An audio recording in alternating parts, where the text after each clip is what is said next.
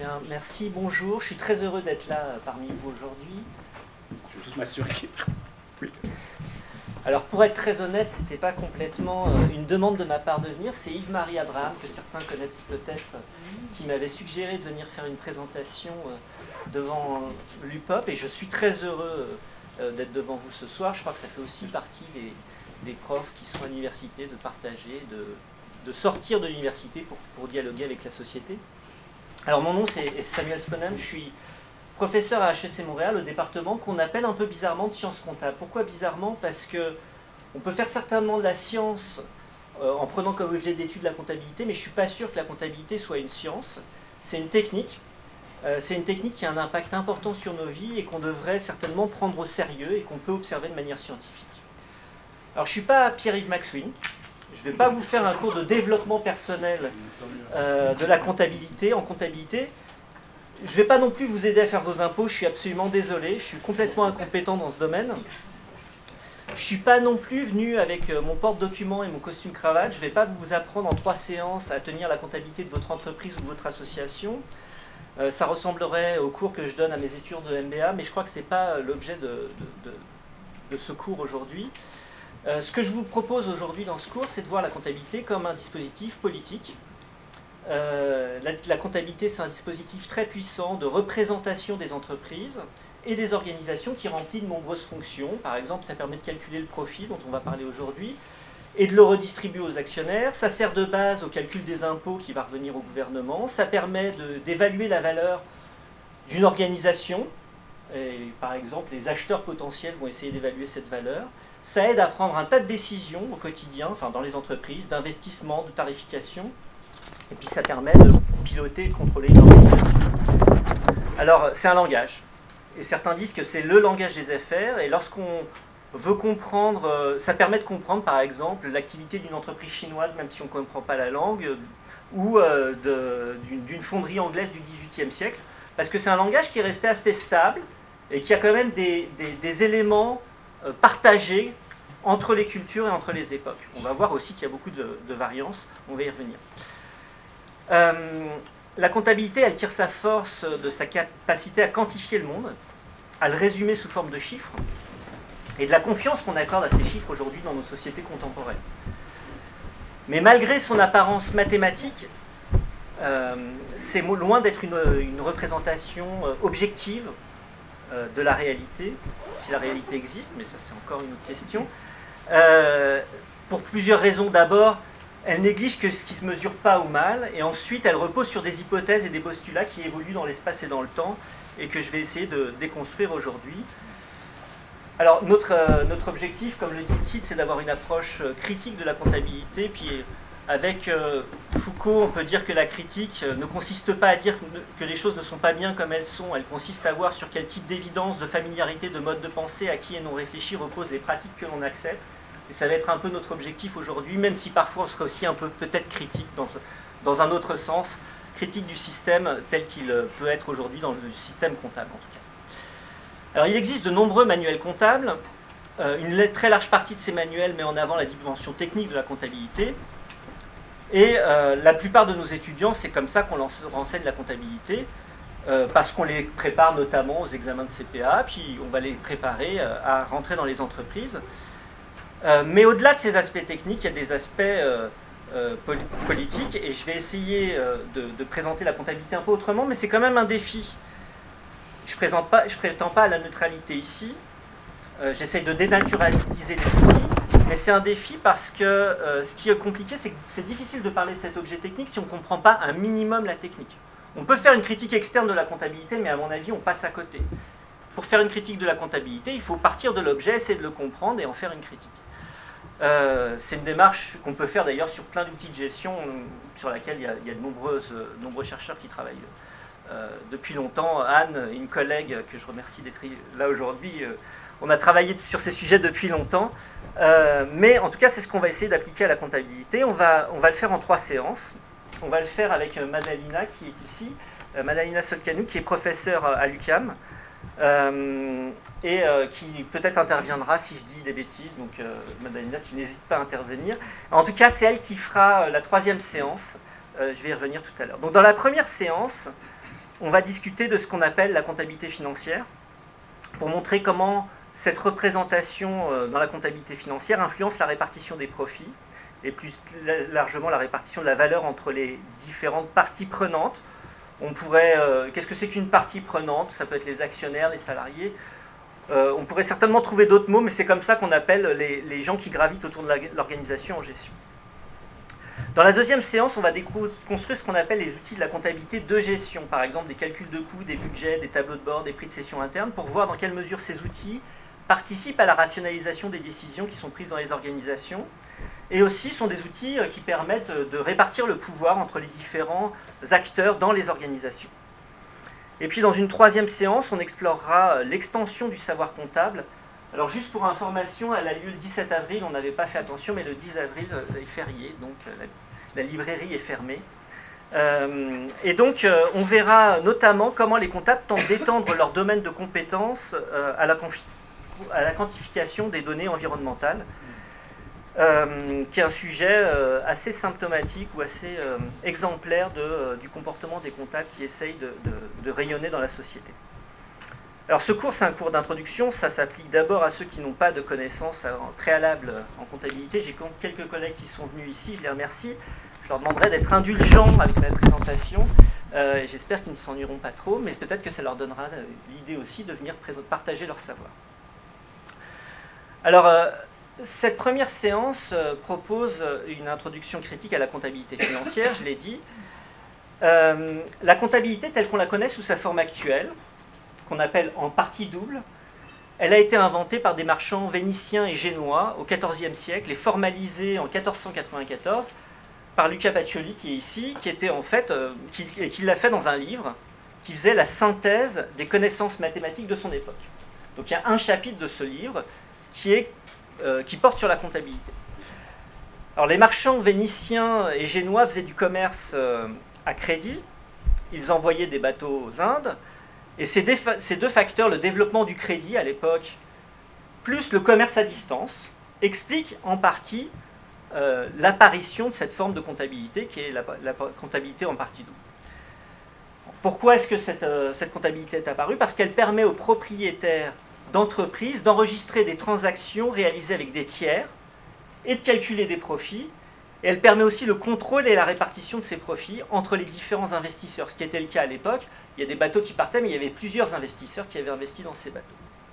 Alors il existait depuis bien longtemps des comptabilités qu'on appelle en partie simple, mais lorsqu'on fait du crédit, ce type de comptabilité en recettes et dépenses, tout le monde sait ce que c'est qu'une recette et dépenses, euh, ne suffit plus.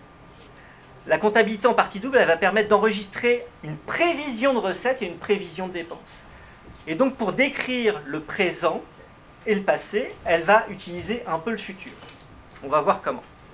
Mais si on utilise le futur, forcément, il y a de l'incertitude. Alors la comptabilité, elle a longtemps été vue comme la du droit. Euh, ça lui donne, je l'ai dit, un, gage de validité, une apparence de neutralité. Pourtant, on voit quand même qu'elle évolue selon les temps et les époques, et donc elle s'adapte aux conventions sociales d'une époque Alors la comptabilité dont je vais parler aujourd'hui, elle est standardisée, elle est normalisée. Donc il y a des règles qui encadrent cette tenue comptable. Euh, et notamment ces règles sont apparues, par exemple, quand l'État a voulu calculer l'impôt. Quand l'État veut calculer l'impôt, bah, il dit qu'il faut mettre des règles pour pouvoir calculer le bénéfice et en tirer l'impôt euh, qui va à l'État. Une deuxième source de développement des règles comptables, des standards comptables, c'est quand il y a eu des grosses crises. Les investisseurs ont dit stop. Par exemple, aux États-Unis, la crise de 29 a eu un impact important sur la profession comptable qui a tenté de se réguler, de se réglementer en posant des standards comptables. Alors cette image, c'est une image, euh, c'est une seule image, c'est une image qui est possible parmi d'autres, puis on va essayer de la déconstruire ensemble. Euh, et on va le faire en trois temps. le premier temps, c'est la représentation, les types de représentation et de mécanique comptable, qui sont quand même assez stables dans le temps et qui finalement étaient déjà là euh, quasiment avec Luca Pacioli. J'exagère un peu parce qu'il y a quand même des, des, innovations au 19e siècle, mais en tout cas, il y a un cœur de la comptabilité qui est assez stable. On va voir que le processus comptable, il repose sur des conventions, et ce sera notre deuxième temps, et puis le troisième temps, on va s'interroger sur comment aujourd'hui la normalisation comptable est faite et comment les experts euh, confisque un peu cette normalisation Est-ce que ça pourrait poser comme problème? Et désolé, on est en train d'enregistrer, mais je mets mon papier dessus. Je vais en profiter. Alors, là, c'est la partie technique. Il va falloir vous accrocher un peu. Alors, normalement, en pédagogie, on, on dit qu'il faut un petit temps pour que les gens arrivent. Puis là, au bout d'une dizaine de minutes, ils sont dedans, et puis on a 10 minutes à peu près d'espace temporel pour essayer de les garder et de leur faire euh, leur apprendre un truc un peu compliqué. Alors, on va passer sur cette représentation et cette mécanique contact. Donc le début du cours est, disons, plus euh, technique. Donc accrochez-vous, je vais essayer de vous présenter les instruments, les dispositifs comptables dont je vais vous parler aujourd'hui. Et là, je vous ai mis ce qu'on appelle un bilan. Un bilan, c'est quoi? C'est une représentation, une photo d'une entreprise à un instant donné. Dans ce bilan, on va trouver un actif, un passif. L'actif, c'est ce qu'on a. Le passif, c'est ce qu'on doit. Dans l'actif, on va mettre tout ce que l'entreprise utilise pour produire. Par exemple, des machines. Par exemple, des stocks. Par exemple, sa trésorerie. Et puis, au passif, on va, mettre les dettes qu'elle a. Par exemple, en fait, envers ses fournisseurs. Par exemple, envers les, les banques. Mais aussi, on va mettre, et c'est ici, on va mettre les capitaux propres. Et les capitaux propres, c'est quoi? C'est ce qu'ont apporté les actionnaires, ou bien ce qu'ils n'ont pas encore pris et qu'ils ont laissé dans leurs organisations, mais qui pourraient prendre. On va avoir ce qu'on appelle euh, en comptabilité une équation fondamentale.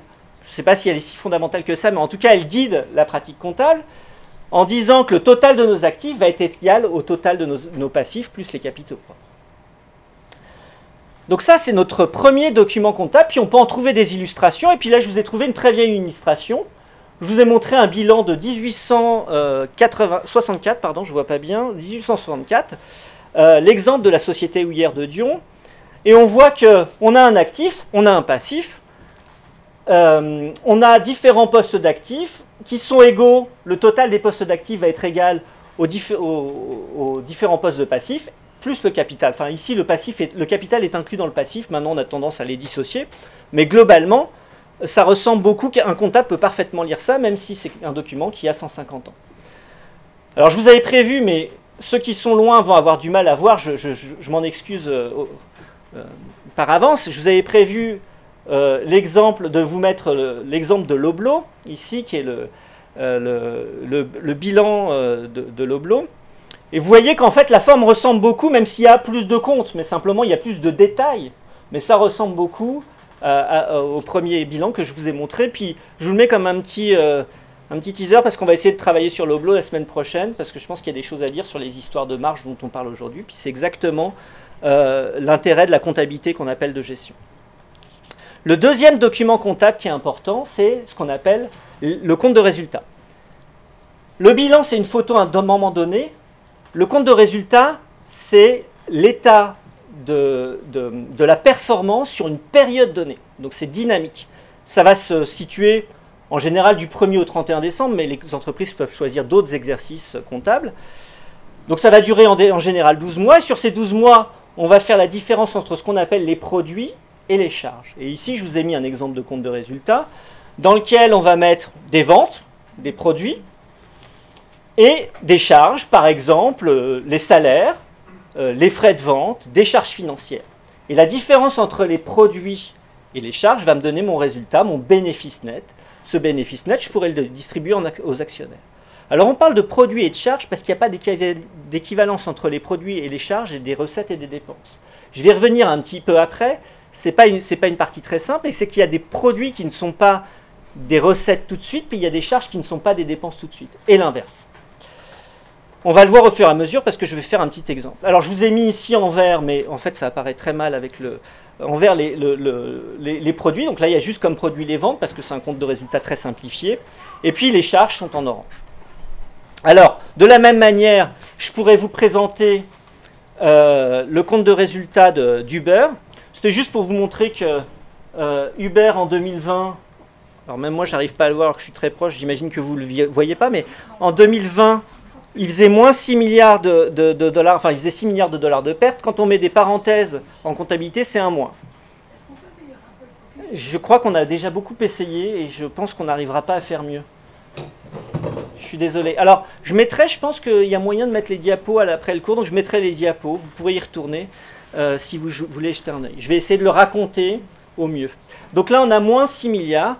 Euh, ça s'est un peu amélioré en 2021. Alors pourquoi l'entreprise existe encore? Parce que visiblement, en dépit de ses pertes, les actionnaires continuent à lui faire confiance. Donc ça veut dire que la comptabilité, c'est un indice pour les actionnaires, mais ce n'est pas le seul. Tant que vous croyez dans la performance future d'une organisation, vous pouvez continuer à investir dedans. Et là, visiblement, en dépit de pertes abyssales, les gens continuent à croire en Uber, qui, qui quand même euh, gaspille par année 6 milliards. C'est absolument faramineux. Euh, là, je vous ai mis aussi l'Oblos, puisque c'est voilà, pour vous faire la, correspondance. Donc l'Oblos qui, euh, en dépit de, de ce qu'ils peuvent dire, bien sûr, font des profits assez importants en 2021 et en 2022. Tous ces, tous ces chiffres sont en, en millions. Euh, donc ici, 1994 millions. 1994 euh, millions, ouais, c'est ça, donc un milliard. Euh, 2 milliards même, excusez-moi. donc, euh, je vous ai présenté les deux principaux documents comptables qui servent à plusieurs parties prenantes. J'ai commencé à le dire les actionnaires. On pourrait aussi dire euh, les banques. Les banques vont regarder par exemple le bilan pour voir le niveau d'endettement d'une entreprise, pour voir si elle est risquée. Est-ce que je peux prêter à une entreprise? Ça dépend, un peu de son, ça dépend de son niveau d'endettement. Donc il y a plusieurs parties prenantes qui sont intéressées euh, par ces documents comptables. Alors je vous avais prévu, et là ça va être un peu plus difficile pour ceux qui sont loin, mais normalement ça devrait être plus lisible, bref, pas terrible, mais je vais l'expliquer.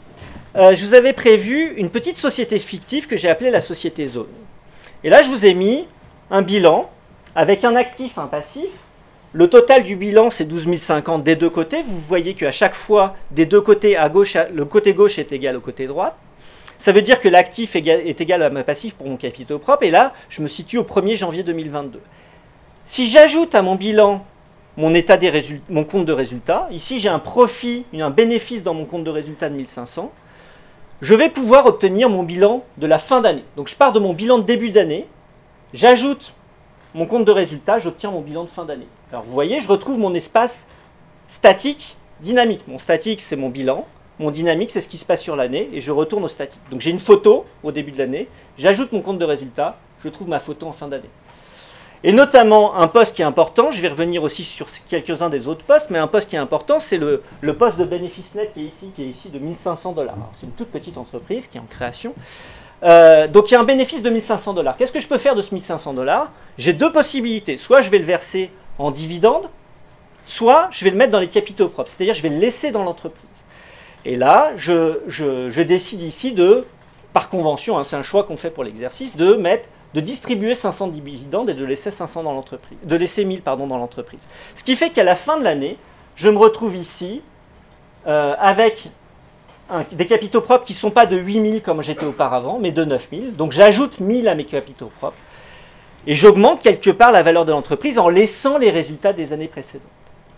Et en fait, toute la question qu'on va se poser aujourd'hui, c'est euh, comment est-ce qu'on peut produire, comment est-ce que les entreprises essaient de produire des résultats pour pouvoir souvent soit les sortir, soit investir, et ça, ça va dépendre des modèles euh, d'entreprise. Alors, euh, je vais continuer. Vous avez encore un peu de force? Tout le monde est encore ici? Maintenant que vous connaissez les deux principaux euh, documents comptables, bilan, compte de résultats, on va voir un peu comment on les construit au fur et à mesure. Puis je vais prendre quelques opérations très simples pour voir comment elles s'ajoutent dans ces documents. Au départ, j'ai une entreprise, tout est à zéro. J'ai mon actif, mon passif, tout est à zéro. Les actionnaires apportent 8000. Qu'est-ce qui va se passer? Je vais ajouter à mes capitaux propres 8000. Vous les voyez peut-être pas, ils sont en bas à droite ici. Si j'ai apporté 8000 de capitaux propres, qu'est-ce que j'ai? Ça veut dire quoi apporter 8000 en capitaux propres? Ça veut dire que j'ai mis de la trésorerie dans l'entreprise. Donc je trouve cette trésorerie ici aussi, 8000. Donc j'ai ici égalité entre mes 8000 et mes 8000. Et ça, c'est une caractéristique de la comptabilité en partie double, c'est que toutes les opérations vont s'égaliser dans le bilan. Euh, donc, j'apporte je, 8000, c'est ma première étape. Deuxième étape, je fais un emprunt. Qu'est-ce qui va se passer? Je vais, ici, faire un emprunt de 4000, je vais le noter ici, dans mon passif, et je vais ajouter à ma trésorerie 4000. Au total, j'aurai 8000, mon apport de, mon apport en capital, plus 4 000, ce que m'a prêté la banque. Maintenant, j'ai 12 000 pour commencer à travailler. Qu'est-ce que je vais faire avec ces 12 000 Je vais acheter du mobilier de bureau pour 5 000. Je vais le mettre dans mon actif, ici. Mais si je le mets dans mon actif, ça veut dire que je l'ai sorti de ma trésorerie. Donc je vais diminuer ma trésorerie qui passe de 12 000 à 7 000. J'ai encore deux ou trois opérations, rassurez-vous.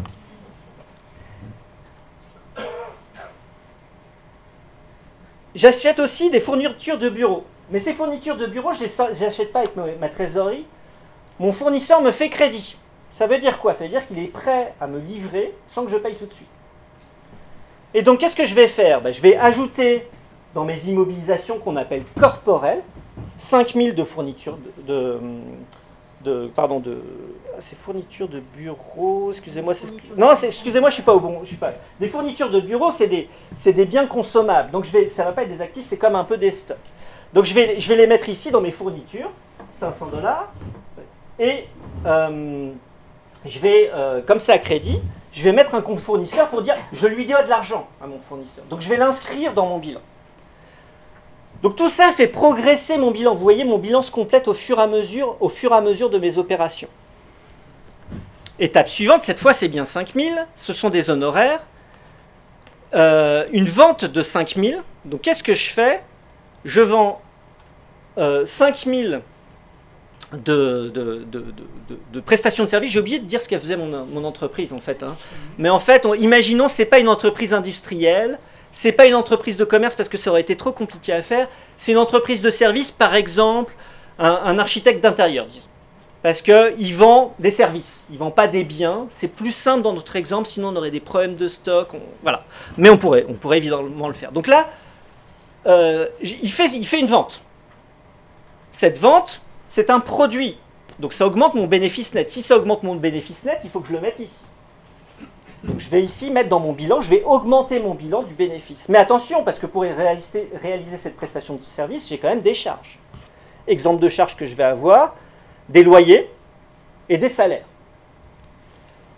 Donc je vais diminuer mon bénéfice qui était de 5000 de 1000 plus 2000 et j'obtiens un bénéfice net de 2000 que je reporte aussi ici dans mon bénéfice distribué. J'augmente de la trésorerie ici de 3000.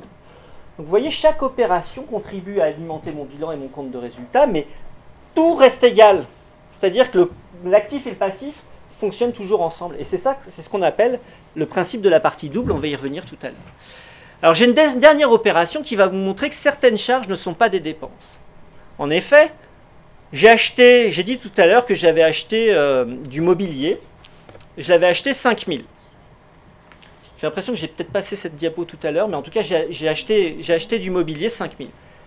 Ce mobilier, c'est un actif. C'est pas une c'est pas j'ai dépensé l'argent tout de suite. On est d'accord Je l'ai acheté. Donc la trésorerie, elle est sortie. En revanche, mes machines, mon mobilier, je ne vais pas considérer que c'est une charge cette année. Pourquoi? Parce que si je fais ça, au moment où j'investis, je ferai forcément d'énormes pertes. Ce que fait la comptabilité, c'est qu'elle dit ça, je vais l'utiliser pendant plusieurs années. Puis je fais l'hypothèse ici que je vais l'utiliser sur 10 ans. Et donc, qu'est-ce que je vais faire? Je vais non pas considérer qu'il y a 5000 de charges, mais 500 de charges. 5000 divisé par 10, ça fait 500. Et je vais appeler ça un amortissement que je vais passer chaque année pendant 10 ans. On est d'accord? Donc là, vous avez un exemple de charge qui n'est pas une dépense. La dépense, elle a été faite avant, mais je vais passer la charge à la fin de l'année, 500 d'amortissement. Et ces 500 d'amortissement, ils viennent baisser le bénéfice net, etc., etc., exactement comme pour les autres, euh, comme pour les autres opérations qu'on a vues ensemble. Et bien maintenant, vous savez tenir une comptabilité. Dans les faits, c'est pas tout à fait comme ça que ça se passe. Pourquoi? Parce qu'on ne va pas bouger à chaque opération, on ne va pas bouger le bilan et le compte de résultat. On va passer par des intermédiaires. Puis là, je vous ai mis les intermédiaires classiques qui existent depuis 200 ans, mais qui se font exactement de la même manière aujourd'hui, de manière informatique. Première étape, il me faut une pièce. Les comptables, vous savez, il leur faut des pièces comptables. D'ailleurs, c'est pareil pour vos impôts. Vous leur ramenez des pièces comptables. Enfin, des pièces, quelque chose qui leur montre ce que vous avez fait pendant l'année. Et là, par exemple, c'est une facture. Cette facture, je vais l'enregistrer dans ce qu'on appelle un journal. Qu'est-ce que je vais mettre dans mon journal?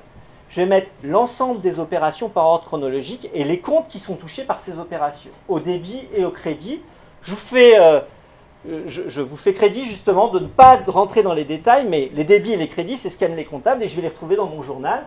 Après, je vais les mettre dans des contentés, dans un grand livre, ce qu'on appelle un grand livre. le grand livre, c'est vraiment un grand livre dans lequel il y a tous les comptes de l'entreprise, auxquels on ajoute chacune des opérations au fur et à mesure. Et grâce à ce grand livre, je peux faire une balance qui va me permettre de vérifier, puis de produire mes états financiers.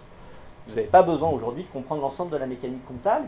Mais ce qu'on a fait, nous, d'un coup aujourd'hui, en voyant comment chacune des opérations touchait le bilan et le compte de résultat, pour y arriver de manière systématique, parce qu'à chaque fois qu'on vend quelque chose, on ne va pas construire un nouveau compte de résultat ou un nouveau bilan, eh ben, on va tenir cette comptabilité dans différents registres qui ont une dimension matérielle historiquement, qui aujourd'hui sont bien sûr dans des ordinateurs, mais qui se passent exactement de la même manière. Euh, donc, euh, on a vu comment se tenait euh, une comptabilité, et ce que je vous ai présenté ici, c'est une comptabilité qu'on appelle d'engagement, qui s'oppose à la comptabilité de recettes-dépenses. Et vous avez vu pourquoi, c'est qu'il y a certaines charges qui ne sont pas des dépenses. Mais on veut faire ça parce que ça donne une meilleure image de l'organisation et de ses obligations. Sinon, par exemple, quelqu'un me livrerait un bien, je ne le paye pas, je ne le rentrerai pas dans ma comptabilité. Là, ce que je veux, c'est le rentrer dans ma, comptabilité, c'est bien une charge, même si je le paye plus tard.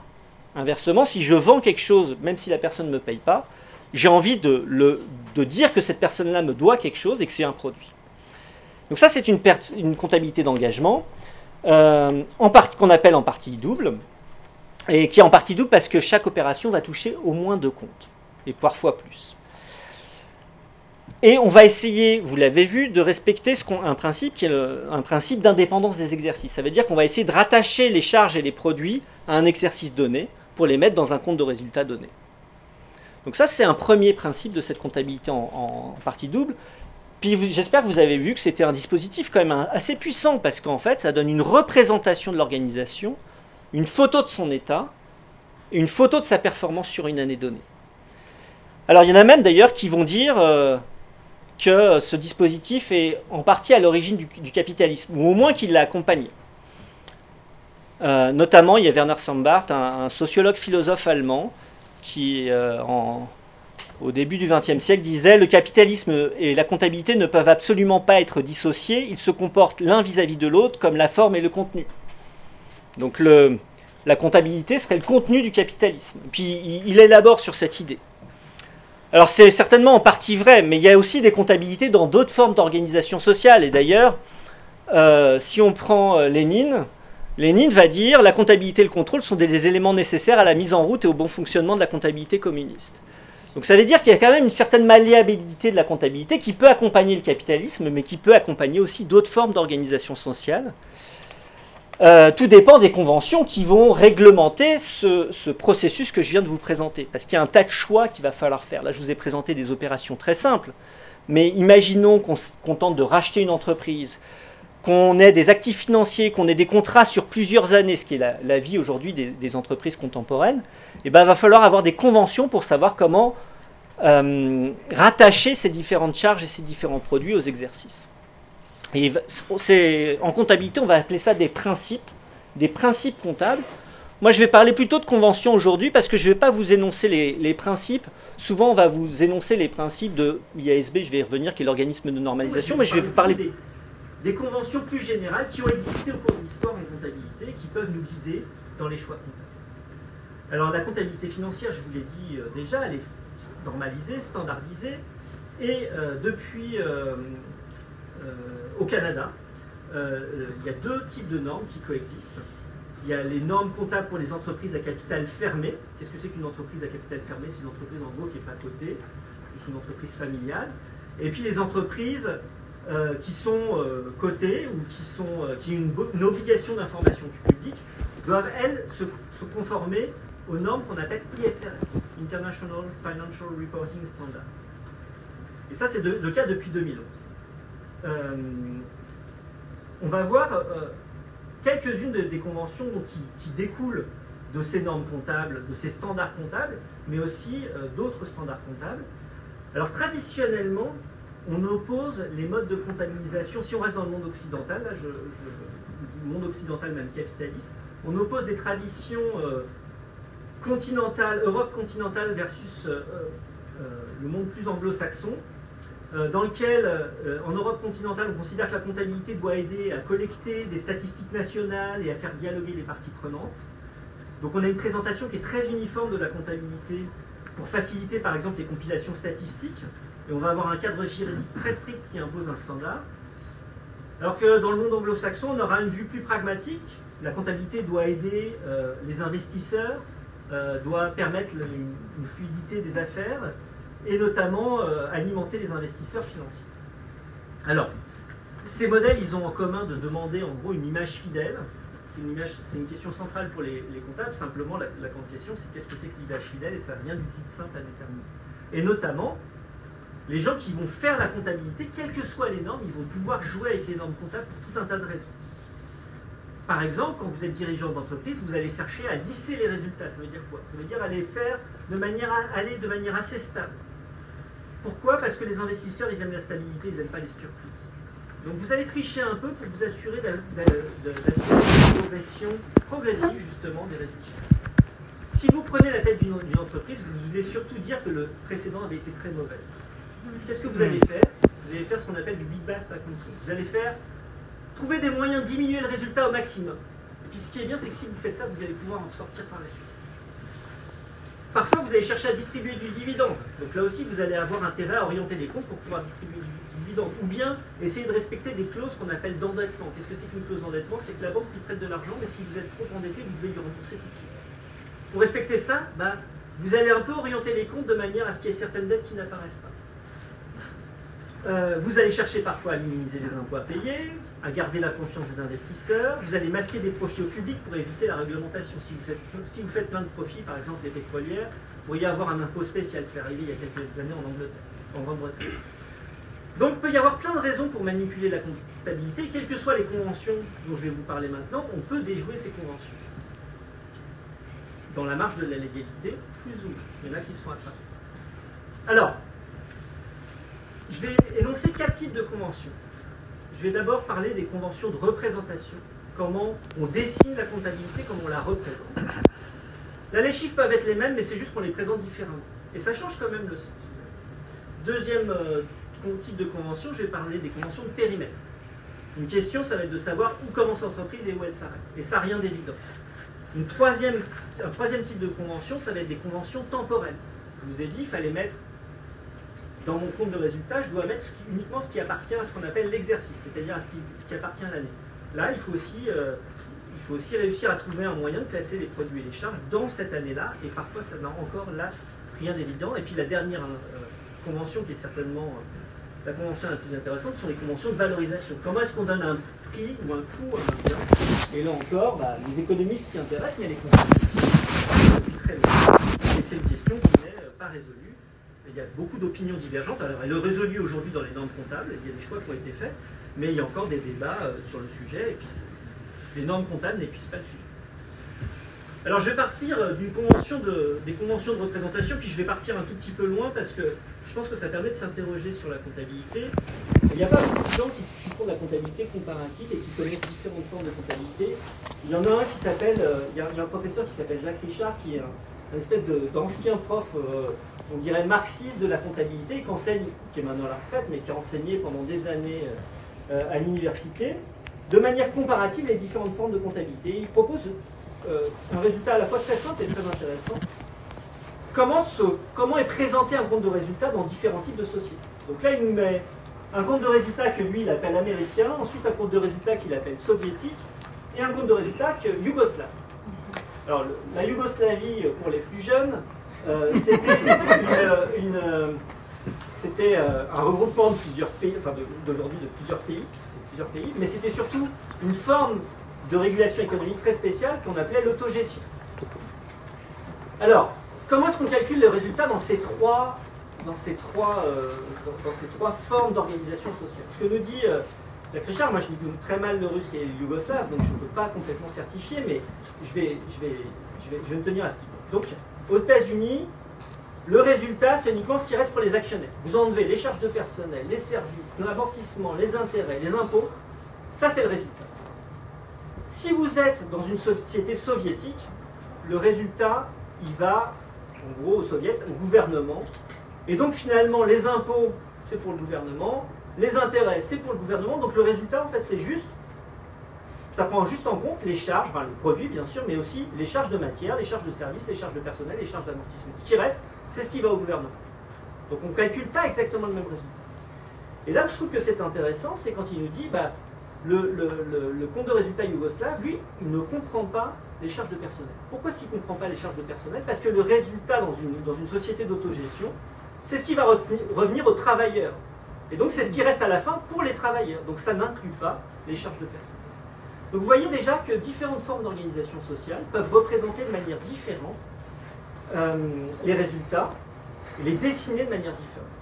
Alors, euh, j'avais prévu, mais j'ai pris déjà un petit peu de retard et je veux avoir le temps d'aborder les autres sujets et puis aussi de laisser du temps pour les questions, mais on pourrait euh, continuer à discuter sur les formes de, représentation comptable. Par exemple, dans une, dans une modalité plus européenne, on va présenter les charges de nature alors qu'on va les présenter par fonction dans le monde anglo-saxon. Par nature, on va faire apparaître les différentes parties prenantes alors que par fonction, on va juste faire apparaître les, utilités pour le business. Par exemple, les charges commerciales, les charges administratives, alors que par nature, on va faire apparaître les charges de personnel. Donc on va pouvoir voir comment ça se répartit entre les différentes parties prenantes. Et d'ailleurs, il y a des formes de comptabilité qui n'existent, qui n'ont pas vraiment fonctionné, mais qui ont été proposées, où on pouvait voir comment, qui, apportait à l'entreprise et comment est-ce qu'on répartissait les bénéfices entre les différentes parties prenantes. Aujourd'hui, ce sont des formes de comptabilité qui avaient été développés en France et en Angleterre dans les années 70, qui ont totalement disparu, qui n'ont pas connu de succès, mais qui permettaient de voir qui produisait la valeur et qui en bénéficiait. Aujourd'hui, la seule valeur qu'on va regarder, c'est la valeur pour les actions. Alors, deuxième type de convention, les conventions de périmètre. Je vous ai mis ici un organigramme, qui est l'organigramme de Power Corporation. Et c'est un organigramme simplifié. Donc là, vous voyez qu'on a au moins une quinzaine de, filiales qui sont, qui incluses. Mais il y en a beaucoup plus que ça et qui ne sont pas dessinées ici. Certaines de ces filiales sont possédées à 100%. Ça veut dire quoi? Ça veut dire que la maison mère a 100% du capital. Mais il y a des, filiales qui sont ici. La filiale chinoise, c'est juste 13%. La question qu'on va se poser quand on va euh, représenter une organisation dans sa comptabilité, c'est qu'est-ce qui doit rentrer dans la comptabilité? Est-ce qu'il faut que j'ai juste ce qui se passe là? Mais en fait, ce qui se passe là, ce serait juste euh, les dépenses d'un bureau, euh, d'un dernier étage au centre-ville de Montréal. Je sais d'ailleurs, ils ne sont même pas à Montréal, mais du, chalet, je ne sais pas où. Enfin, il y aurait très peu de, il y aurait très peu de, dépenses dans, la maison mère, en fait. Il y aurait très peu aussi de recettes dans la maison mère. En fait, tout se passe dans les filiales qui sont possédées par la maison mère. Et donc, ce qu'on va demander aux entreprises, c'est de consolider leurs comptes, de les mettre ensemble. Mais ce processus de consolidation, il n'est pas du tout évident pour un tas de raisons, c'est qu'il faut regrouper des choses euh, ensemble, et puis ça implique un tas de conventions. Alors des fois, en plus, il y a des problèmes de monnaie, parce que ces, entreprises peuvent être euh, à l'étranger. Mais surtout, les normes comptables vont définir quand est-ce qu'on doit faire de la consolidation et quand est-ce qu'on doit en faire. Alors c'est des règles assez complexes que je n'aurai pas le temps d'explorer aujourd'hui, mais je vais juste vous donner un exemple de gens qui ont détourné ce, type de règles. Un exemple qui est extrêmement classique pour les comptables, qui est un exemple emblématique d'un cas qui commence à devenir vieux, qui est Enron. Là encore, les, plus jeunes ne l'ont pas connu, mais c'est le début des années 2000. Et Enron, c'est une énorme faillite d'une société qui faisait euh, de, trading d'énergie, de la production et de l'échange d'énergie. Euh, au, début des années 2000 et qui avait des résultats absolument extraordinaires, qui, c'est vraiment un modèle du genre. Je vous mets, à la fin, vous verrez dans la bibliographie, je vous mets la référence à un, documentaire que vous pouvez absolument voir sur ce sujet qui s'appelle The Smarter's Gaze in the Room, que je vous conseille absolument, qui explique euh, ce qui s'est passé. Mais un des points, il y avait plein de manipulations comptables dans cette entreprise, un des points qui est intéressant, c'est qu'en fait, ils, étaient très endettés. Mais ils ont voulu masquer leur dette. Comment est-ce qu'ils ont fait? Ils ont créé des petites structures juridiques à droite à gauche. Ils leur ont vendu la dette. Ils ont fait disparaître la dette. Hmm. Et ils ont déconsolidé la dette et les normes comptables de l'époque permettaient de ne pas les consolider dans, nos sociétés principales, donc on ne voyait pas la dette. La dette avait disparu. Donc ces mécanismes-là qui nous semblent absolument improbables et qui défient le bon sens, si les règles sont mal définies, puis là c'était les règles du normalisateur américain qu'ils avaient suivies avec beaucoup de mauvaise foi, hein, mais qu'ils avaient suivies, euh, ça permet de faire disparaître la dette. Euh, le deuxième, la deuxième question qui se pose quand on fait de la consolidation, c'est quand vous rachetez des entreprises. Souvent, vous rachetez des entreprises plus chères euh, que, ce que, que, la valeur dans leur bilan. Vous avez vu qu'on pouvait définir la valeur, c'était en gros les capitaux propres de cette entreprise, dans lesquels j'ai mis ce qu'ont apporté les, actionnaires, plus euh, ce qu'ils ont laissé au cours du temps. C'est mes capitaux. Donc ça, c'est ma valeur d'entreprise. Mais souvent, quand une entreprise rachète une autre entreprise, elle la rachète plus, cher que ses capitaux propres. Alors comment est-ce que ça, ça s'appelle l'écart d'acquisition le goodwill Qu'est-ce qu'on fait de cet écart d'acquisition ou ce goodwill J'avais prévu là encore un exemple que vous n'allez pas voir, mais je vais vous donner les chiffres. Euh, j'ai pris, je vous, euh, l'exemple de Valéan. Valéan, c'est une entreprise pharmaceutique euh, québécoise, enfin pas vraiment québécoise parce que ça avait fusionné avec un américain, qui a été reprise en, 2000, en, 2008 pardon, par l'ancien l'ancien directeur de la division, la division pharmaceutique de McKinsey. Je suis enregistré, mais je ne comptais pas aller chez McKinsey, ça tombe bien. Euh, donc, il a repris en, il a repris en 2008. Et euh, il a eu une stratégie d'acquisition extrêmement euh, active. Il a fait plus de 50 acquisitions entre 2008 et 2015. Et quand vous faites des acquisitions, il y a donc des écarts entre ce que vous payez et ce que vaut, en tout cas en termes de valeur comptable, l'entreprise. C'est parce que vous considérez qu'elle vaut plus que ses actifs. Pourquoi pas? Mais vous devez les mettre quelque part. soit vous le constatez, et, où est-ce qu'on le met, ça dépend des conventions comptables. Et puis selon les époques, il y a quelques années, les conventions comptables auraient dit Ah, ça faut l'amortir. Mais qu'est-ce que ça fait si on l'amortit? Ça fait des pertes. Parce que je suis obligé de, de passer cet écart d'acquisition comme une perte, quelque chose que je ne peux pas récupérer. Les nouvelles règles des IFRS dont j'ai parlé tout à l'heure permettent de garder ça indéfiniment. Ça veut dire quoi?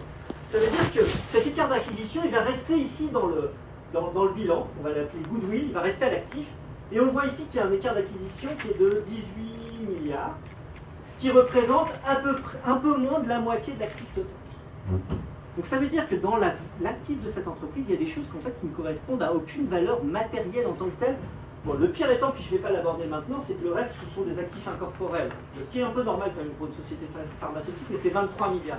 Les actifs matériels, c'est juste un milliard. Donc, c'est-à-dire qu'une entreprise, ça vaut totalement autre chose que ce qui est dedans en termes d'actifs. Et là, on voit bien que l'effet de la convention sur une politique ou sur une stratégie et sur un mode de régulation du capitalisme. Si il devait amortir ça, c'est sûr qu'il n'aurait pas fait des, extensions à ce, point-là, parce que ça aurait fait plonger les résultats. Mais dans ce contexte, il peut se permettre de faire des, extensions, de racheter d'autres entreprises, parce que ça ne produit pas des pertes. Les pertes se matérialisent pas tout Donc ça, et ça, ça vient d'une convention comptable qui n'était pas la même avant, qui n'est pas la même dans d'autres pays, mais qui existe au Canada.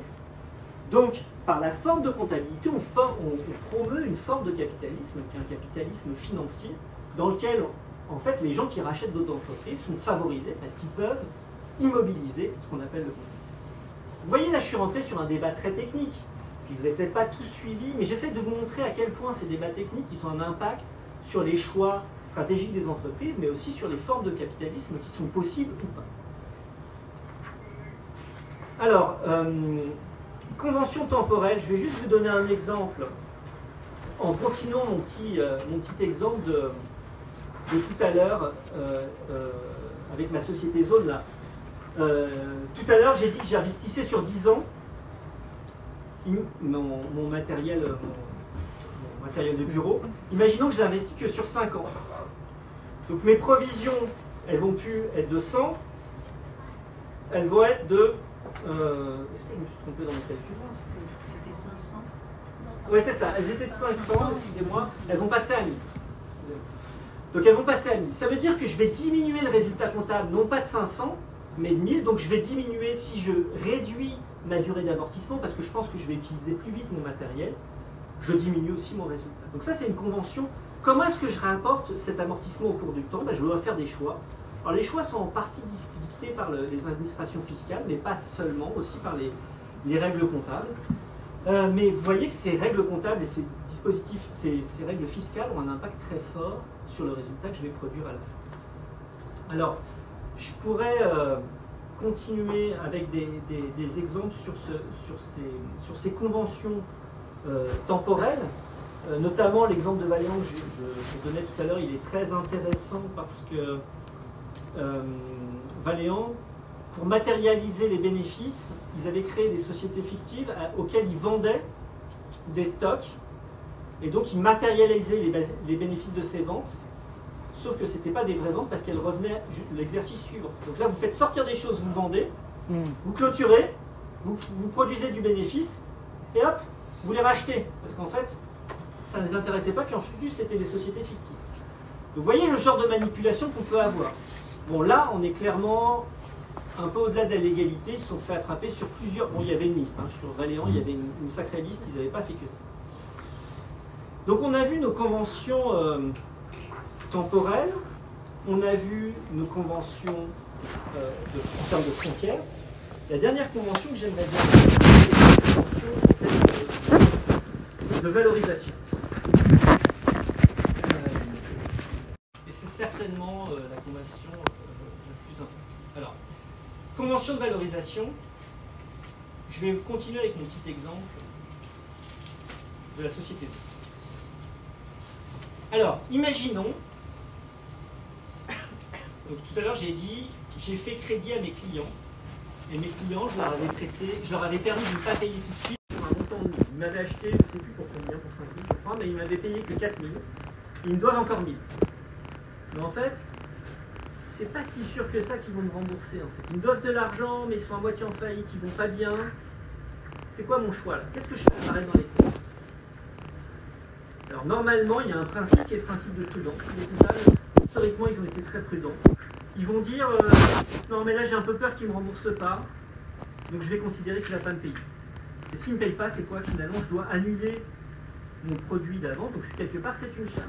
Et je viens diminuer ici mon bénéfice. Mon bénéfice était 1000, il va passer à 500. Vous voyez tout à l'heure, j'avais un bénéfice de 1500 qui a été réduit parce que j'ai diminué ma durée d'amortissement, il est passé à 1000. Et je le réduis encore, mon bénéfice il passe à 500. Pourquoi? Parce que j'ai peur que mon... Mais ça c'est pas sûr, peut-être que finalement il va me payer. Voilà, on est quand même dans une zone d'incertitude. Deuxième exemple, j'avais des fournitures. En fait, ces fournitures, il semblerait qu'elles ne valent plus rien. Euh, pourquoi? Parce que je les ai mal stockées, il y a eu de l'eau qui est tombée dessus. Mais c'est pas sûr non plus. Mais dans le doute, le comptable il est prudent, il va constater une dépréciation. De 1500, tout à l'heure, mon résultat est apparu à zéro. Pourquoi Parce que j'avais constaté des choses qui se sont révélées en partie fausses et que je dois ajuster en cours d'exercice. Et donc j'arrive, 2500, je passe un bénéfice de zéro. Si je passe un bénéfice je ne peux plus distribuer de bénéfices. La distribution de bénéfices, elle se base sur ce que je fais cette année, mais aussi sur ce que j'ai fait les années précédentes. En l'occurrence, comme c'est ma première année, je ne peux rien distribuer. Une vraie entreprise, elle pourrait distribuer peut-être des choses qu'elle aurait faites les années précédentes. Donc là, euh, vous voyez comment ces conventions d'évaluation euh, influencent le résultat. Historiquement, les comptables, ils aiment être prudents. Prudent, ça veut dire quoi? Ça veut dire pendant très longtemps prendre la valeur la plus faible entre le coût, coût d'achat. Ici, vous voyez, à chaque fois, j'ai pris mon coût d'achat. Quand j'ai acheté mon mobilier bureau, quand j'ai acheté euh, mes stocks de, fournitures, j'ai pris le coût d'achat. Soit je prends soit le coût d'achat, soit si c'est inférieur, la valeur de revenu. On appelle la valeur de liquidation.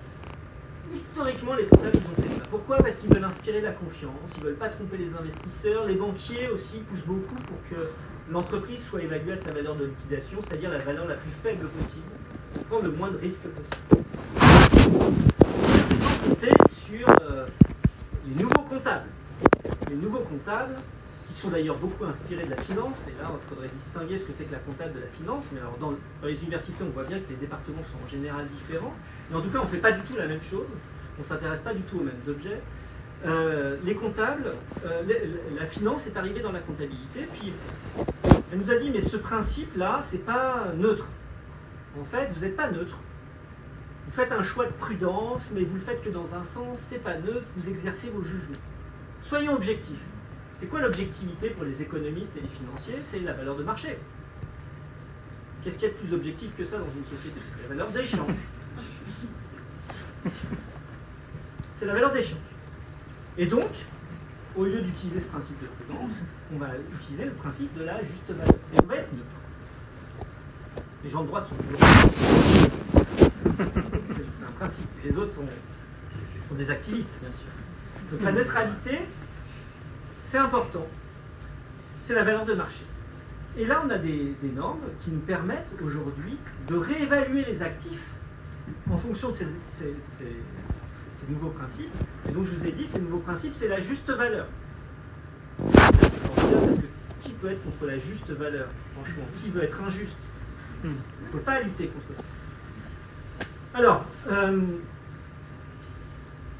donc la juste valeur, c'est quoi? C'est euh, finalement prendre la valeur de marché. Puis je vais vous donner un exemple avec ma petite société là. Finalement, mon mobilier là, que j'avais acheté, euh, mon mobilier de bureau, j'avais acheté en fait finalement dans une brocante. Je pensais qu'il valait pas grand chose. En fait, c'était du meuble de marque euh, renommé qui a beaucoup plus de valeur que ce que je pensais. Puis je l'ai, amorti, mais c'était idiot de l'amortir parce que sa valeur de marché est bien supérieure. Et au lieu de valoir 4000, il vaut 9000. C'est-à-dire qu'il faut que je fasse une réévaluation. Ce que nous disent les nouvelles normes comptables, notamment les normes IFRS, c'est que ici, je pourrais réévaluer mes actifs. Au lieu d'avoir un bénéfice de zéro, j'ai un de combien de 5000 Formidable Pourquoi? Qu'est-ce que je peux faire de ces 5000 Je peux les distribuer. Et donc, je peux donner de l'argent à mes actionnaires. Et donc, là, je commence à faire apparaître des bénéfices qui sont complètement non matérialisés, qui n'existent que si on réalise la vente hypothétique, mais qui n'existe pas dans la réalité. Il n'y a pas eu de flux financier. Et ça, c'est l'innovation fondamentale des 20 dernières années de la comptabilité, c'est d'avoir une comptabilité en juste valeur qui permet de faire apparaître des bénéfices fictifs qui sont réalisés par. On va retrouver ce principe dans l'IS 16, euh, qui se porte sur les actifs en, en général, mais le che- cheval de Troie, ça a été les actifs financiers et FRS 9. C'est d'abord par là que c'est rentré, parce que les actifs financiers, c'est particulièrement compliqué à évaluer. C'est quand vous avez été titre d'au- d'autres entreprises. C'est ça les actifs financiers. La première étape, ça a été ça, puis ensuite, ils l'ont étendu tous les biens et tous les actifs. Alors, je dis les actifs pour faire plus simple, mais ça correspond aussi, ça concerne aussi les qu'est-ce qu'on peut dire de ça? Je vais vous donner un exemple. euh, Alors, oui, pardon. Le problème, c'est qu'ils partent d'une valeur de marché, mais il y a plein de biens qui n'ont pas de valeur de marché. Et donc, ils nous disent, mais on va quand même appliquer la juste valeur. Et là, c'est encore plus. C'est qu'ils n'ont plus de valeur de marché, mais ils arrivent quand même à calculer une juste valeur. Et comment est-ce qu'ils vont faire? Alors là, il faut savoir Ils vont actualiser les flux futurs générés par un actif. Je vais vous expliquer. Si vous avez une machine, ça permet de produire des biens et donc de générer des flux dans le futur. Ce que vous allez faire pour évaluer le, le- coût, de cette, ou la valeur de cette machine, c'est que vous allez actualiser les flux futurs. Et actualiser, ça veut dire quoi? Ça veut dire prendre en compte le coût de l'argent. Donc les flux qui sont dans le futur, vous allez les rapporter aujourd'hui en les actualisant. Là, je sens bien que j'en ai perdu la moitié de la salle. J'en suis désolé, mais c'est peut-être, reviendra tout à l'heure, un des objectifs aussi de ces nouvelles normes comptables, c'est de perdre une partie, de- partie de- des honnêtes. Euh, Là, je vous ai j'essaie de dessiner ça, là, le processus d'actualisation. Vous taperez sur Wikipédia pour essayer de comprendre ce que ça veut dire. Mais en gros, ça permet de calculer une valeur, une juste valeur, sans qu'il y ait de juste valeur, ce qui est extraordinaire. Et alors, euh, notre exemple d'Enron, c'était exactement ça. Enron, ils signaient des contrats qui allaient leur permettre de gagner de l'argent dans le futur et ils matérialisaient les bénéfices aujourd'hui. Mais l'argent n'était pas encore rentré. Le bien n'était pas encore livré, les usines n'étaient pas encore construites, ils avaient juste signé le contrat. Et la juste valeur en actualisant. Donc là, on est dans un domaine de déconnexion avec le réel qui est quand même assez euh, spécial et qui caractérise vraiment le capitalisme financier par rapport au capitalisme industriel classique sur lequel s'est construit la compétitivité. Et euh, les normes IFRS, là dont je, vous parle, puis je vais revenir sur ces normes tout à l'heure, euh, elles tendent à s'étendre à de la société et il y a plein de pays qui les adoptent. Alors ici au Canada, c'est juste pour les sociétés d'une certaine taille, mais il y a même certains pays qui les, adoptent pour tous les types de sociétés. Et il y a une étude qui a été faite, par exemple, ce que ça produirait pour les, euh, les planteurs malaisiens de palmiers. Il y a une norme qui s'appelle la norme euh, sur les actifs biologiques qui fait la, promotion de la comptabilisation des actifs biologiques. Donc là, c'est quoi? Alors moi, je ne suis pas spécialiste, donc là, je vais prendre mes notes sur ce, point.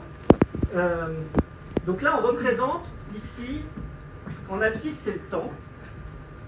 En ordonnée, c'est le profit réalisé. Euh, et on, te- on tente de représenter le profit qui est généré par une plantation de palmiers à l'huile sur une période de 30 ans. Alors il y a 30 ans qui séparent la mise en graine dans le sol de la mort des palmiers. Alors la, la de l'évaluation juste valeur qui, qui co- qui conduit en fait à évaluer les bénéfices futurs de la plantation, même s'ils ne sont pas encore matérialisés, elle fait apparaître un bénéfice qui a la forme suivante. Je vais le montrer donc même ceux qui sont en- en- au, au fond le voient. Ça veut dire quoi? Ça veut dire que tous les bénéfices arrivent au début du cycle d'exploitation. Ça, c'est les bénéfices quand on calcule en juste valeur.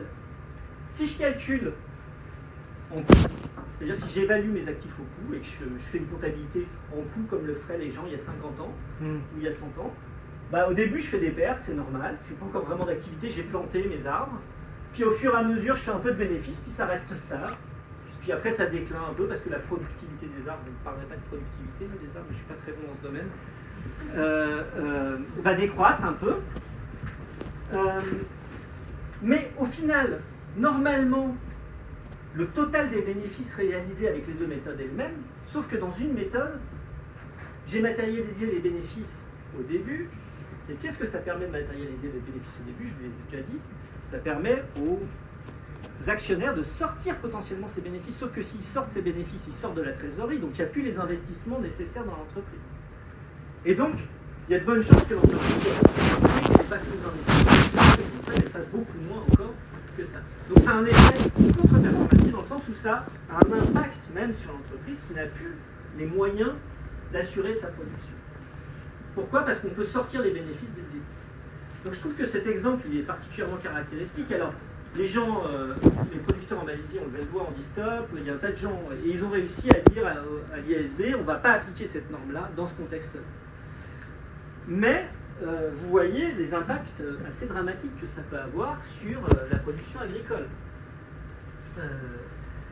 Alors, cette, je pense vous avez quelques exemples de problèmes que euh, poser la juste valeur, qui est aujourd'hui euh, la pierre angulaire de la normalisation comptable, du moins pour les entreprises cotées.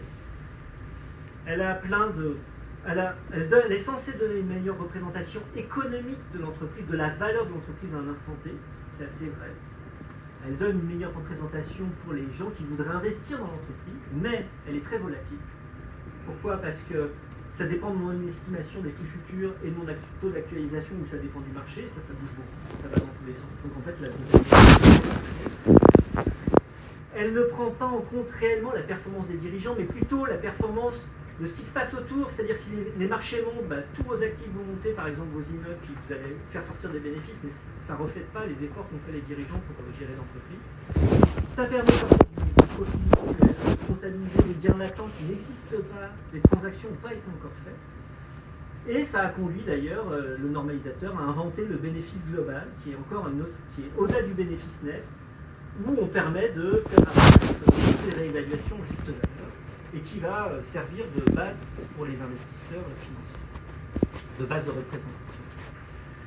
Alors, euh, elle a évidemment, selon moi, beaucoup de, beaucoup de limites, mais euh, elle est encore euh, en, vigueur euh, dans le cadre de l'IFRS.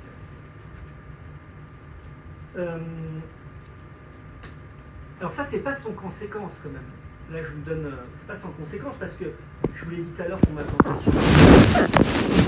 C'est quoi la conséquence? C'est que les gens qui étaient salariés, l'entreprise a fait faillite parce que tout l'argent avait été sorti du fait de ces mécanismes-là. hein. tout avait été distribué aux actionnaires, aux dirigeants qui s'en étaient mis aussi dans les poches. Euh, mais les conséquences, c'est par exemple sur les salariés qui ont perdu leur fonds de retraite. Donc c'est avec des conséquences sur les autres parties prenantes, les clients, les salariés. Euh, donc, quelque part, c'est un moyen pour les actionnaires et les dirigeants de s'accaparer la valeur. Euh, et pas tous les actionnaires, d'ailleurs, il faut le noter, parce que les petits actionnaires dans, dans ce- dans cette histoire-là, en général, ils ne savent pas non plus comment sortir. Qu'en sortir hein. Ceux qui gagnent, ça va être les hedge funds. Mais les petits actionnaires qui avaient investi dans Enron, ils ont aussi. Donc c'est une ré- re-répartition de la valeur entre les, entre les acteurs sociaux euh, en faveur de ceux qui maîtrisent en fait les codes, euh, les codes de, de- de la comptabilité. Alors, petite conclusion sur ces, sur ces conventions. Qu'après on a le droit à une petite pause, c'est ça qu'on fait, et puis on pourra faire la dernière. Euh, le- peut-être conclusion sur ces conventions, j'essaie de vous montrer qu'il finalement il y avait une multitude de principes euh, ou de conventions comptables qui évoluent selon les époques et qui sont contradictoires. Vous ne pouvez pas être à la fois prudent et faire de la juste valeur. Donc c'est pas si simple que ça de faire de la comptabilité, de donner une, image fidèle. Euh, et selon la manière dont on va, la manière de représenter, la manière de choisir les conventions dépend de l'époque et elle a un impact sur cette époque. Ça veut dire quoi? Ça veut dire qu'à la fois les normes IFRS elles reflètent le capitalisme financier. Voilà ce que j'avais à vous dire pour cette première partie. Ces deux premières parties, la dernière partie euh, portera sur le savoir confisqué par les experts. Juste un, point là, je voulais vous mettre une citation d'une recherche que j'ai faite euh, euh, il y a longtemps avec Caroline, euh, qui est ici.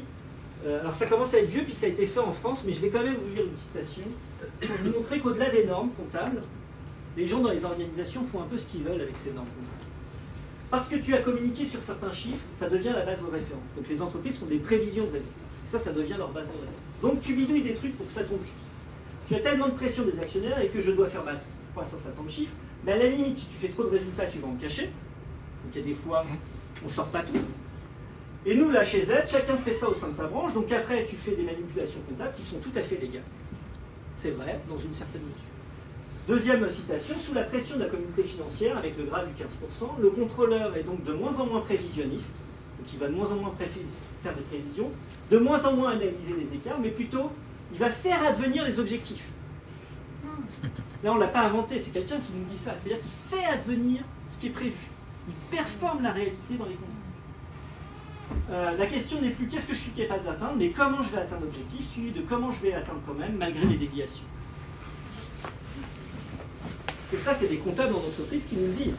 C'est-à-dire que à tout pas que les comptables font tous n'importe quoi. Je n'allais pas dire ça à l'extérieur, mais des marges de manœuvre. Voilà ce qui conclut euh, cette première partie de la série. Euh, la seule question, la question que je voudrais aborder maintenant, c'est ben, finalement qui a produit ces normes comptables que j'ai commencé à discuter, qui sont les normes IFRS. Euh, donc, euh, la normalisation comptable, elle est l'œuvre aujourd'hui au niveau mondial. Elle est l'œuvre de, la fondation, et là je l'ai mis entre La fondation IFRS, c'est euh, qui gouverne euh, l'International Accounting Standard Board. Euh, comment est-ce que ces gens ont pris du pouvoir? En fait, ils existent depuis les années 70, mais il y a un moment, on ne sait pas pourquoi l'Union européenne, au lieu de créer son propre, sa propre instance de normalisation, a décidé de déléguer son processus de normalisation à cette instance. Comment ça s'est passé? En fait, chacun des pays européens avait son propre, sa propre instance, mais ils voulaient une norme qui s'applique à l'ensemble de l'Europe, et ils se sont dit, ah bah tiens, on va prendre les IFRS.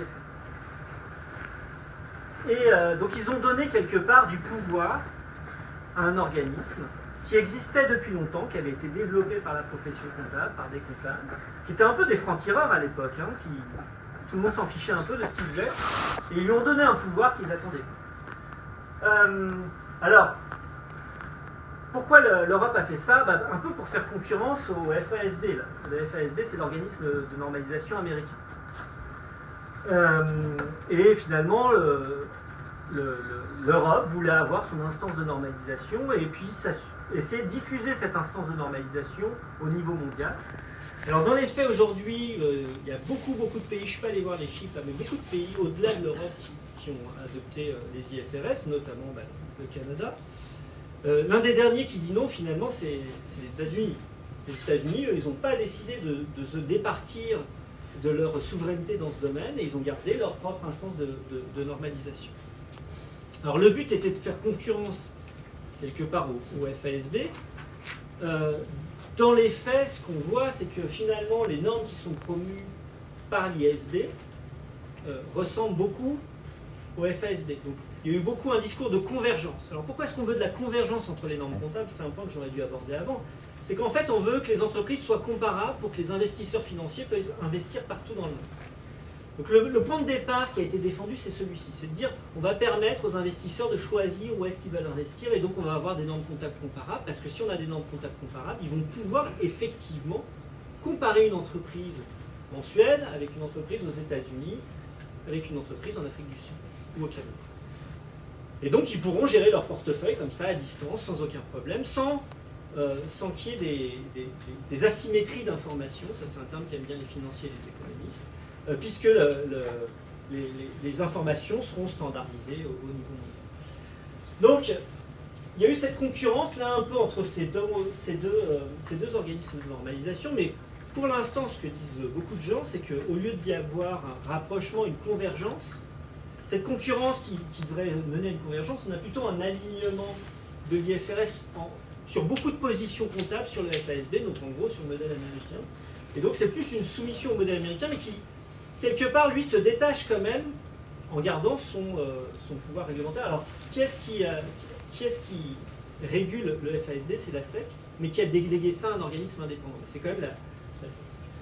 Alors, il y a quand même des éléments de reprise en main nationale, euh, un petit peu, dans le sens où, par exemple, avant de devenir les normes européennes, il faut qu'elles soient promulguées par, il y a un organisme qui fait des recommandations qui est l'EFRAG, et puis il y, a un, comité de régulation qui est un comité politique, là, qui est une émanation de la Commission européenne, qui va euh, dire oui, cette norme IFRS, on la prend dans notre référentiel ou pas. Pour le Canada, c'est pareil, on a le, CNC, qui est le Conseil national de la comptabilité, qui est financé par l'ordre des CPA, qui dit qu'il est indépendant de l'ordre des CPA, mais du, Canada, mais qui est quand même financé par l'ordre des CPA. Donc c'est quand même la profession qui régule.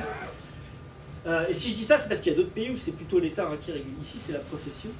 Euh, le CNC, qu'est-ce qu'il va faire? Il va promulguer les normes pour les entreprises à capital fermé dont je vous ai parlé tout à l'heure, donc qui ne concernent pas les, entreprises qui sont cotées. Donc ça, il va les définir. Et il va euh, accepter ou non les normes IFRS.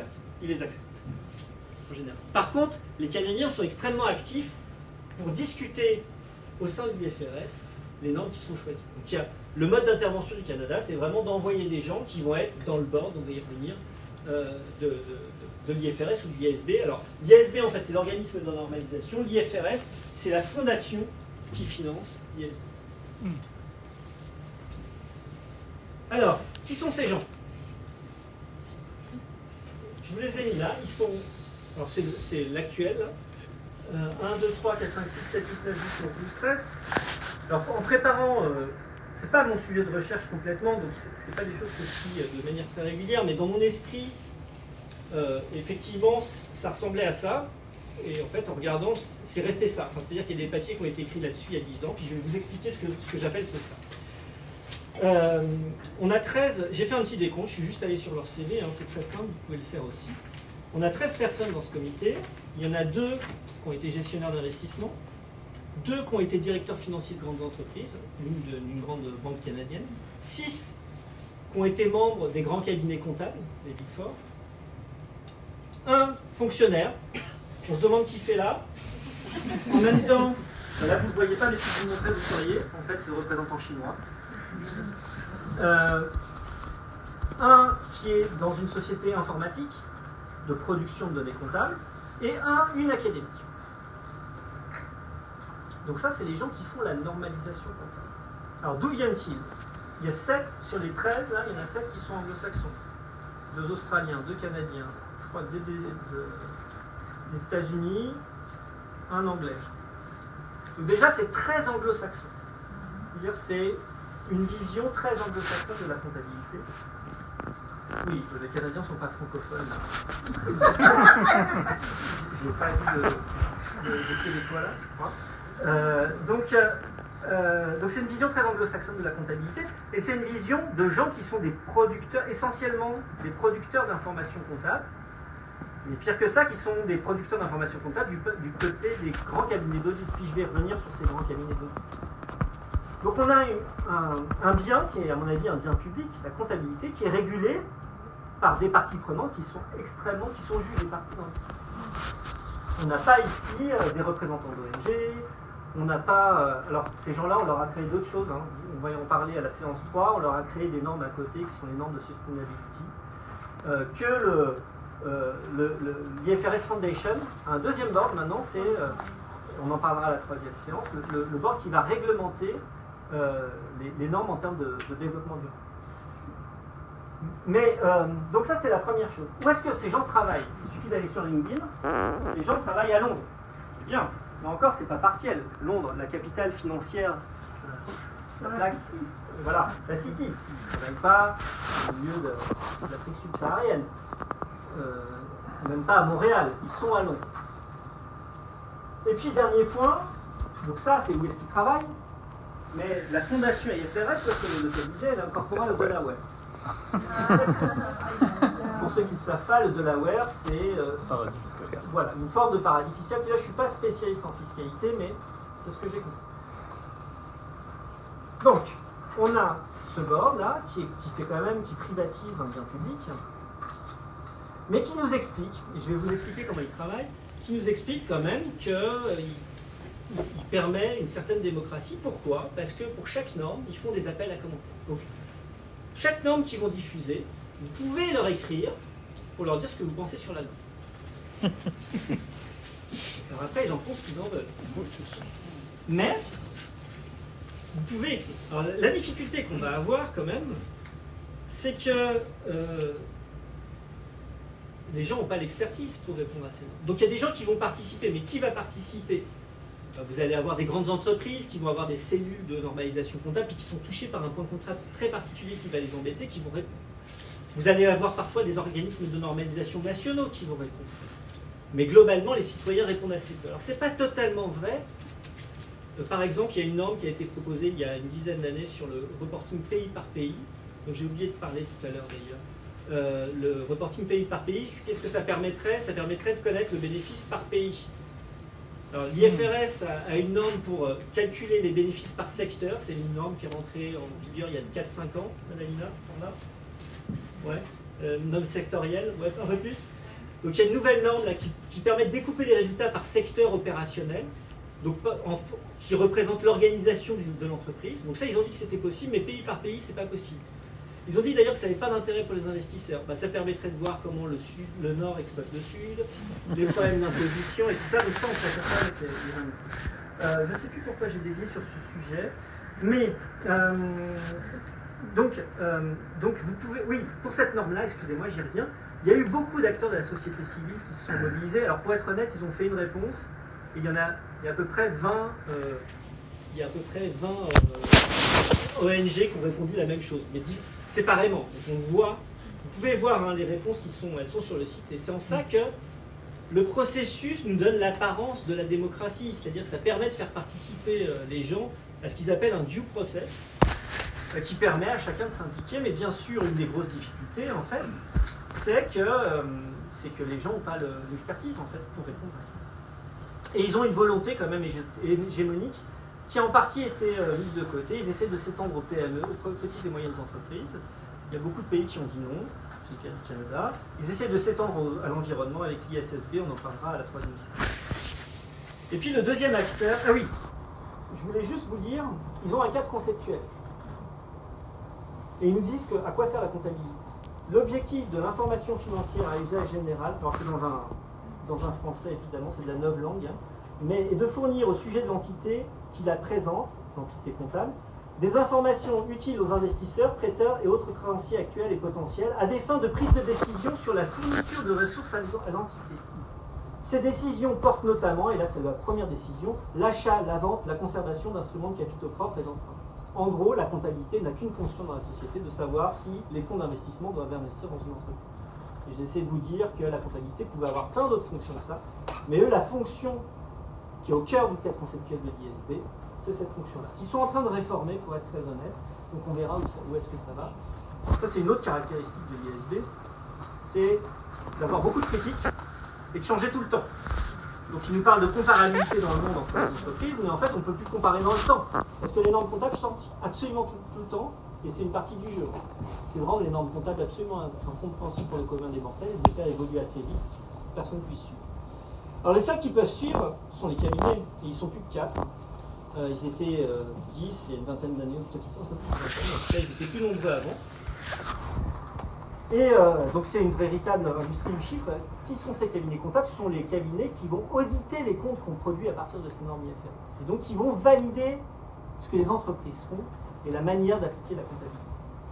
C'est une grosse industrie, c'est plus de 150 milliards de dollars de chiffre d'affaires. Euh, c'est eux qui ont l'expertise en fait aujourd'hui. Et d'ailleurs c'est eux qui alimentent, on l'a vu, euh, l'ISB, parce que la plupart des membres de l'ISB viennent de ces grands cabinets comptables. Puis eux, ils ont un intérêt, hein, c'est que les, normes soient les plus, les plus compliquées possibles. On a aujourd'hui, par exemple, depuis quelques années, une nouvelle norme de capitalisation des produits, qui visiblement ne change pas grand-chose dans les résultats, pour être honnête, d'après ce que j'ai lu dans les recherches. Mais par contre, au lieu d'avoir zéro page sur le sujet dans les annexes, on a maintenant quatre pages. C'est à peu près le cas sur tous les sujets. C'est l'IFRS 9, ça 15. 15. IFRS 15. Reconnaissance des produits. Donc, avant, reconnaître un produit dans plein de domaines, c'était très simple. Vous vendez un livre, c'est un produit. Maintenant, je suis sûr que pour vendre un livre pour l'ISB, c'est pas un produit tout de suite, mais peut-être demain, après-demain, hier. C'est très compliqué. Donc, ils rendent des choses extrêmement simples, extrêmement compliquées. Et euh, ils changent tout le temps de normes, et c'est bien parce qu'en fait ça fait du business pour les auditeurs, et notamment pour les grands cabinets d'audit, parce qu'eux aussi sont en concurrence, ils sont en concurrence avec tous les petits cabinets d'audit qui, qui continuent à exister dans le monde, de manière régionale. Alors ça peut être les tout petits cabinets qui ont quelques clients, euh, au cabinet à la taille de la province euh, ou bien à la taille du pays. Euh, bien sûr, donc ils, sont, ont des luttes de juridiction, hein, ils sont en lutte contre euh, les, avocats pour certains marchés, ils sont en lutte avec... ils ont pris une grosse partie de la fiscalité aussi, ils s'occupent de la fiscalité. Bref, ils essaient d'étendre leur domaine de compétences, et parfois avec moins de bonheur. Par exemple, sur la fiscalité, il y a un certain nombre d'affaires qui sont sorties sur leur participation à des manœuvres d'évitement fiscal. Voilà ce que j'avais à vous dire aujourd'hui. Je vais vous laisser maintenant le temps des questions. Il est 20h30. J'espère que vous aurez retenu qu'il n'y avait pas de vérité comptable euh, en tant que telle, mais qu'il y en avait plusieurs. Euh, que la comptabilité, elle décrit un système social, mais elle le performe aussi, donc elle le transforme. Et euh, la semaine prochaine, alors je n'ai pas encore vraiment préparé pour la semaine prochaine, pas encore totalement au point, mais on va s'intéresser aux dispositifs comptables internes budget calcul de coûts, précession interne, afin de voir comment, au sein des organisations, ils changent les rapports de pouvoir ou ils permettent de rationaliser les décisions. Donc j'ouvre maintenant euh, aux questions.